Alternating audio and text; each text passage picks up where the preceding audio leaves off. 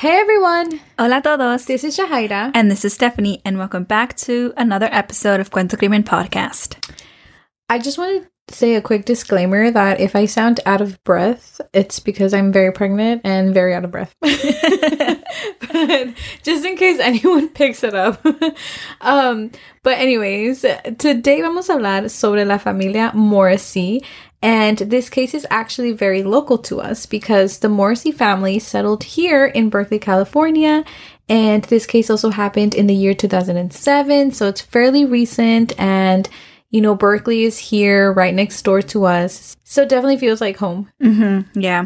This case was requested. It was actually requested by my boyfriend's mom. So shout oh, out to oh, her. Okay, okay. And yeah, like I didn't know when she was talking to me about it. So I like definitely took note and like, you know, yeah. Um, but yeah, this is super local to us, and we had no idea that it happened right here. I think when this case was going on, it was around, it was in the year 2007. So mm-hmm. we were in middle school. Just starting, yeah. Yeah, so we didn't really know what was going on. And true crime. Yeah. and also like I guess well we we did have social media right? We had Facebook at that point. I think it was like MySpace. Still MySpace. Oh, it was MySpace. Yeah. But no smartphones. Yeah. So you would have to come home to your desktop. Yeah, I think I think there was like the smartphone, but you had to like load it up. You know what I mean? Oh, it was like super like little screen, and it wasn't like touchscreen or anything. Huh? Yeah, it was just like links and links and links. Yeah, yeah, it was it was like that, like very like limited. Like oh, you can see the status, but like yeah, if you know, you know. Yeah. um. So I guess you know like social media didn't mm-hmm. have like a big impact, right? Yet I was ma- mainly news. I feel like yeah. Right? So maybe that's why we didn't know. About. That's actually a really good point. Yeah. Yeah. Um. But yeah, another disclaimer. This is our second time recording this episode. Um. It might be one of the first episodes we re-record, right? I think so. Yeah. I think it might be the only one. The only one. The first one. Yeah, I think it's the first one that we record. Yeah. We're trying out different uh, methods for audio. yeah, we want to so, like improve the audio yeah. quality. Um, it didn't work out. didn't work out the first one, the first try. So here we are again. Yeah. Um, let us know and give this episode some love. Yes, because double the work. Yes. Como siempre, we would like to remind you all that we will be talking about sensitive topics. Queremos darles una advertencia porque vamos a hablar de temas sensibles. And again, también queremos decir que hablamos de estos casos con todo respeto a las familias y a las víctimas. Okay, let's jump in.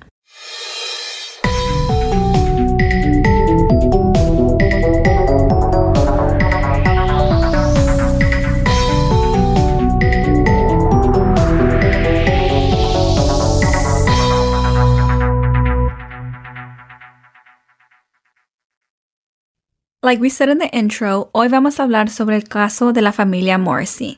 La familia son de cuatro personas, Kevin Morrissey de 51 años y Dr. Miyako Kawai de 40 años, Nikki Morrissey de 8 años y Kim Elena Morrissey de 6 años. And the family owned a laser skincare clinic located in San Pablo Avenue in Albany which is super close to here, right? Yeah. Um, and they had opened it up in the year of 2002. Mm-hmm. Very recent. En el año 2005, el matrimonio compró su casa de tres recámaras aquí en Berkeley, California.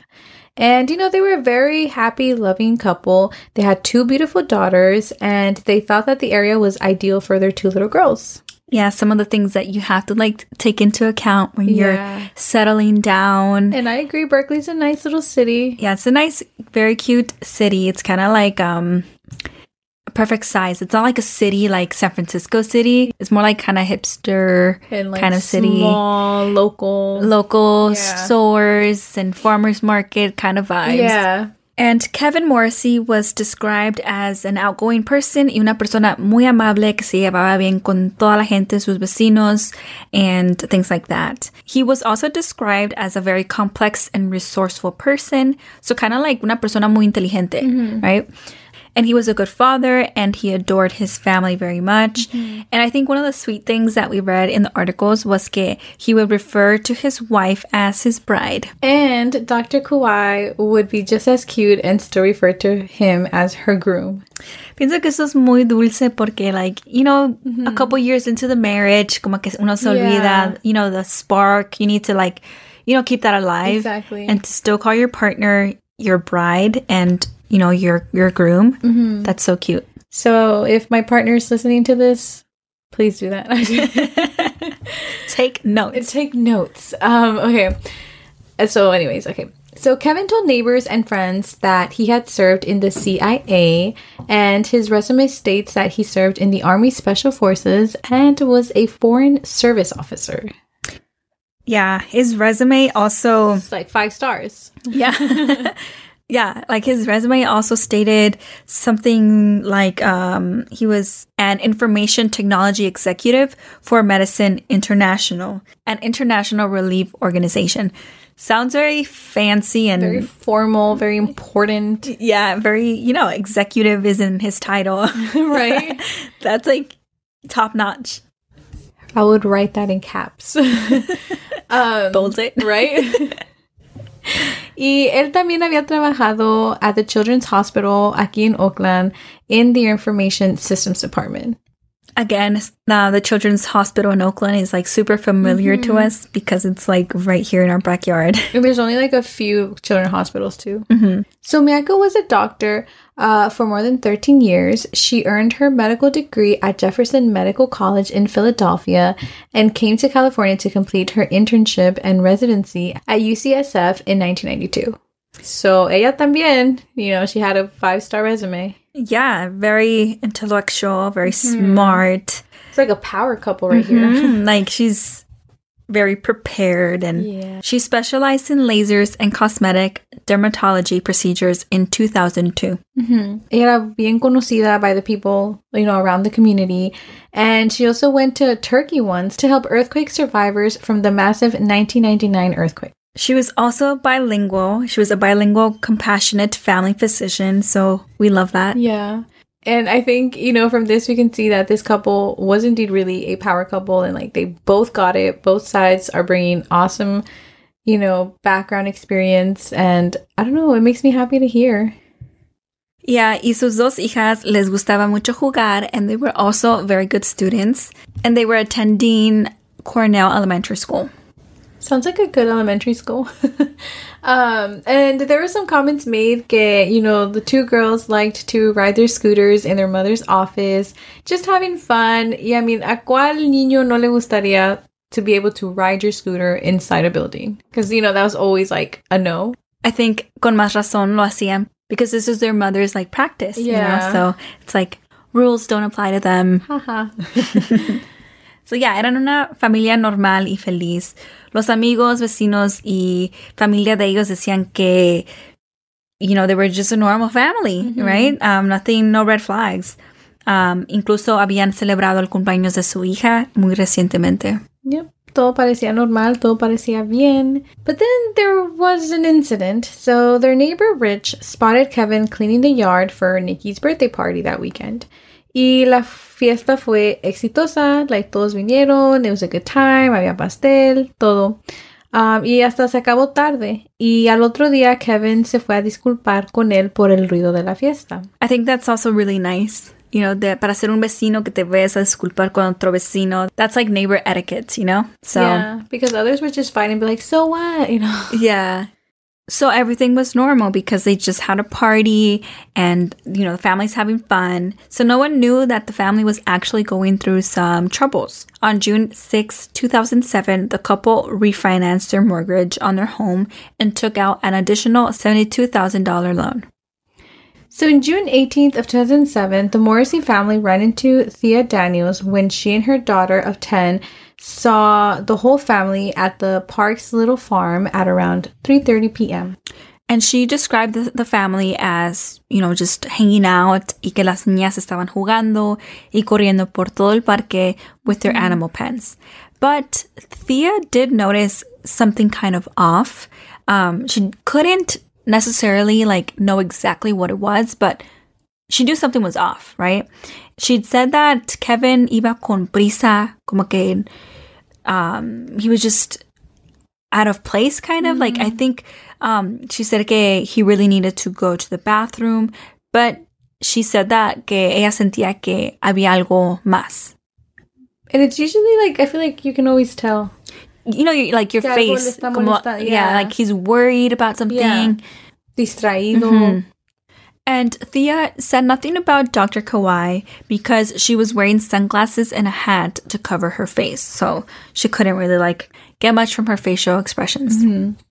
And so fast forward, you know, throughout the day, officers actually responded to reports of fireworks or gunshots. Like no sabían cuál era, but they just know that, you know, there was some concerning noises coming from the neighborhood. And so they um, responded to that. And this was happening after 7 p.m. And um, it was at the East Bay Regional Park. The police um, encontraron los cuerpos de la familia in Mineral Springs parking lot off Wildcat Canyon Road. La policía dijo que había una nota. It was a page and a half. It was a typewritten suicide note found in Kevin's pocket.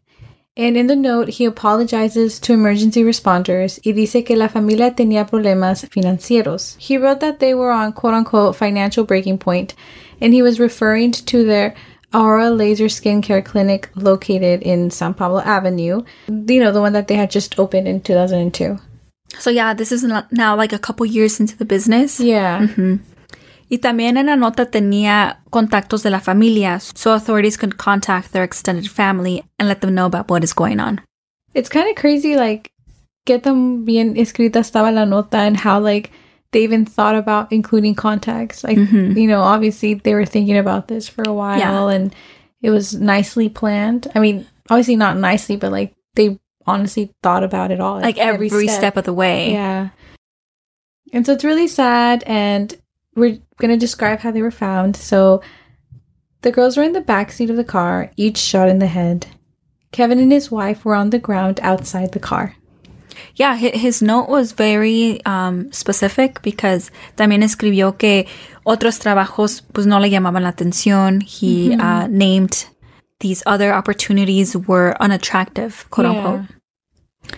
Y también escribió que los cuatro eran una familia normal, una familia típica con relaciones normales en la comunidad y con su familia, but I guess it was just, you know, the the financial burden. Kevin también escribió que cuando la gente que ellos conocen se enteren lo que ha pasado, que todos van a estar bien sorprendidos porque they No se lo esperaba. ya no se lo esperaban. It- it's just something that was just out of the picture. Like, Yeah. you know, like they never saw any red flags. Who would have thought? The weapon that was used was a .357 Magnum. Yeah, and it was found on the scene. Hmm. Y también no había testigos, pero la policía sí pensaba que this whole situation was a murder suicide because the handgun was found inches away from Kevin's hand, and then also the suicide The note, that yeah, that they I mean, and again, the note explicaba todo. Yeah. So, while investigating, they were able to figure out that Kevin había comprado la pistola el día 19 de abril from Old West Gun Room in El Cerrito, and he took possession of it on May 1st, which is, you know, like the state mandated waiting period. So, la policía también fue a revisar el hogar de la familia para asegurarse que no hubiera más víctimas. Y cuando fueron a la casa de los Morrissey, entraron y vieron la casa, todo estaba normal. Um, it was described as a well-kept home. Yeah. So, there was no one else there, and it was just the four of them. like a normal house. Hmm. Pero sí encontraron una segunda nota. Kevin left a note for a coworker con instrucciones en cómo cerrar el negocio and just overall instructions on how to deal with everything after their deaths. Again, it just shows like how he really calculated every single step. Like he did a note for the aftermath. Yeah. Um, and this note was written on Monday, but again, it wasn't found until Tuesday. Yeah. I, it was written for a coworker to handle everything afterwards. Right? Yeah. Like, Still thinking of everyone else but him. yeah. Kind of interesting. Yeah. Yeah, this case um, is a hard case to write because two little innocent girls were involved that had nothing to do with like his father's um, thoughts and like his actions and his troubles, you know? Yeah. They had like nothing to do with that. And he shouldn't have had the authority to Take take, her yeah. And uh, as well with the mother and even even him too. Like you know, there's there's help out there. I know financial burdens can be tough, Mm-hmm. but um, you know, especially with like his kind of background and like experience, Yeah. and also her experience, like there's you know there has to be a solution. Sure, a way out for Yeah. sure. Uh, and lots of his family and friends talked about the situation.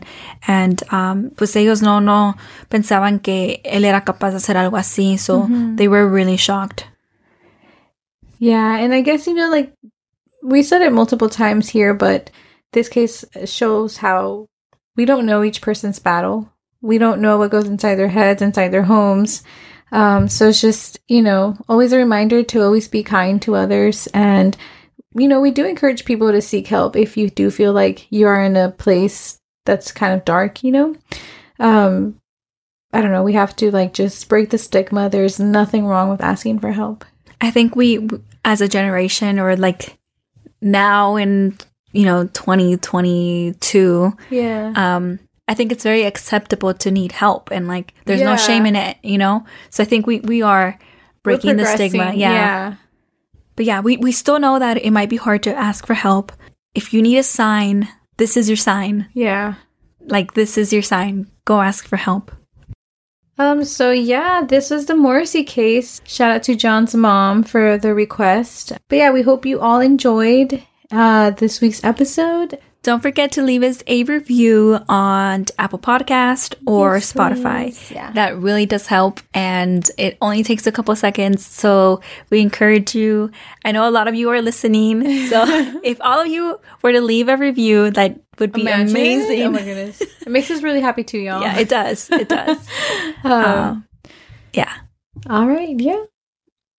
Okay, well, we'll see you all next week.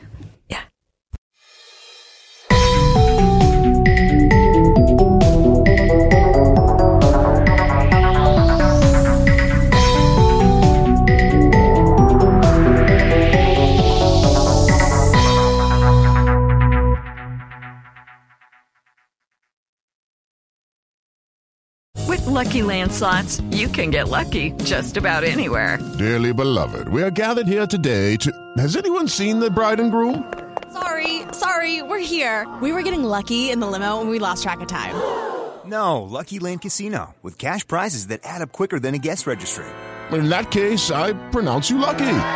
Play for free at LuckyLandSlots.com. Daily bonuses are waiting. No purchase necessary. Void where prohibited by law. 18 plus. Terms and conditions apply. See website for details.